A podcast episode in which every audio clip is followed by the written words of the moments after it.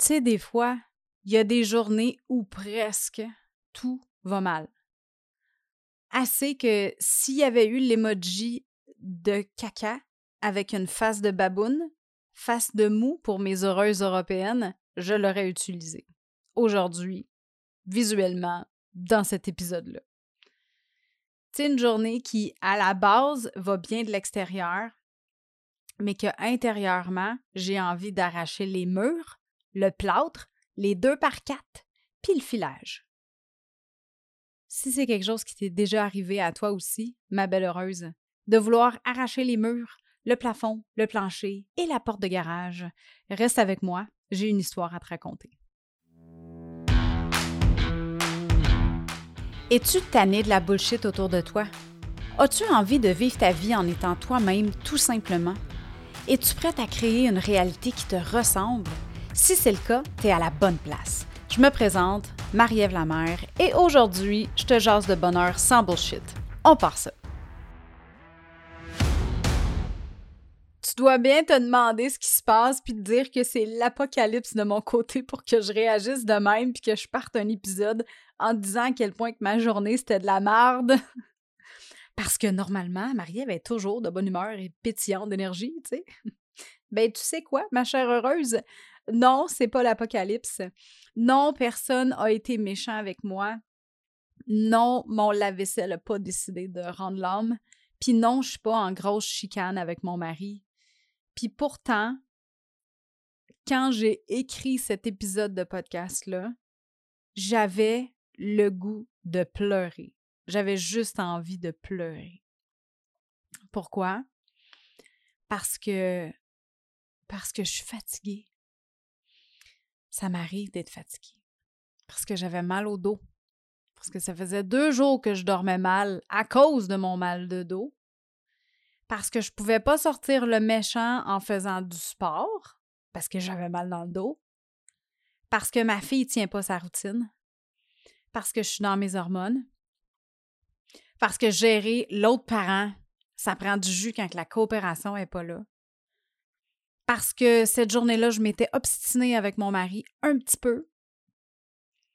Puis encore une fois, parce que j'étais fatiguée. Ça, je te l'ai déjà dit, mais je le redis. Bref, il n'y a rien de dramatique. Mais mon système nerveux était dans le tapis et je me sentais tellement impuissante. Mais tu sais quoi? Je le sais que tout ça, c'est temporaire. Je le sais que le lendemain, quand j'ai une journée de marde, ça va aller mieux. Que la journée va être différente. j'accepte le fait que je peux me sentir comme ça et je le verbalise. Présentement, je te le verbalise à toi, mais je vais le verbaliser à ma fille, à mon mari, aux gens autour de moi, parce que la communication, c'est primordial si on veut se sentir comprise. Tout le monde autour de moi savait que je n'étais pas fâchée contre personne que c'est mon corps et mes émotions qui prenaient beaucoup de place en ce moment-là, puis que les choses allaient aller mieux demain. Fait que tu sais qu'est-ce que j'ai fait? Ma solution pour ce soir-là a été un bon bain chaud avec des bulles, un montelier pétillant, puis écouter un chick flick. Dans ce cas-ci, c'était Jane the Virgin sur Netflix. Puis je tiens à te rassurer, tout est rentré dans l'ordre avec ma fille, avec mon mari. La communication, c'est quelque chose qui est très, très important dans notre famille. Puis c'est ce qui fait que les situations extérieures ne nous affectent pas dans notre relation. Fait qu'aujourd'hui, je te partage cette astuce-là, ma belle heureuse.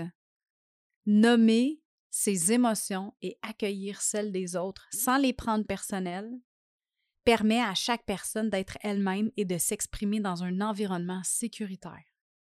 Et ça fait toute la différence entre une relation saine et une relation toxique. Et c'est pas parce qu'une relation est toxique que les gens dedans la relation sont toxiques. Et c'est pas parce qu'une relation est toxique qu'elle est vouée à l'échec. Ça veut juste dire qu'il faut vraiment qu'elle change. que certaines parties de la relation doivent être améliorées, travaillées en profondeur. Est-ce que c'est quelque chose qui t'arrive dans la vie, toi, des fois? D'avoir de la difficulté à communiquer tes émotions? D'avoir des journées de marde?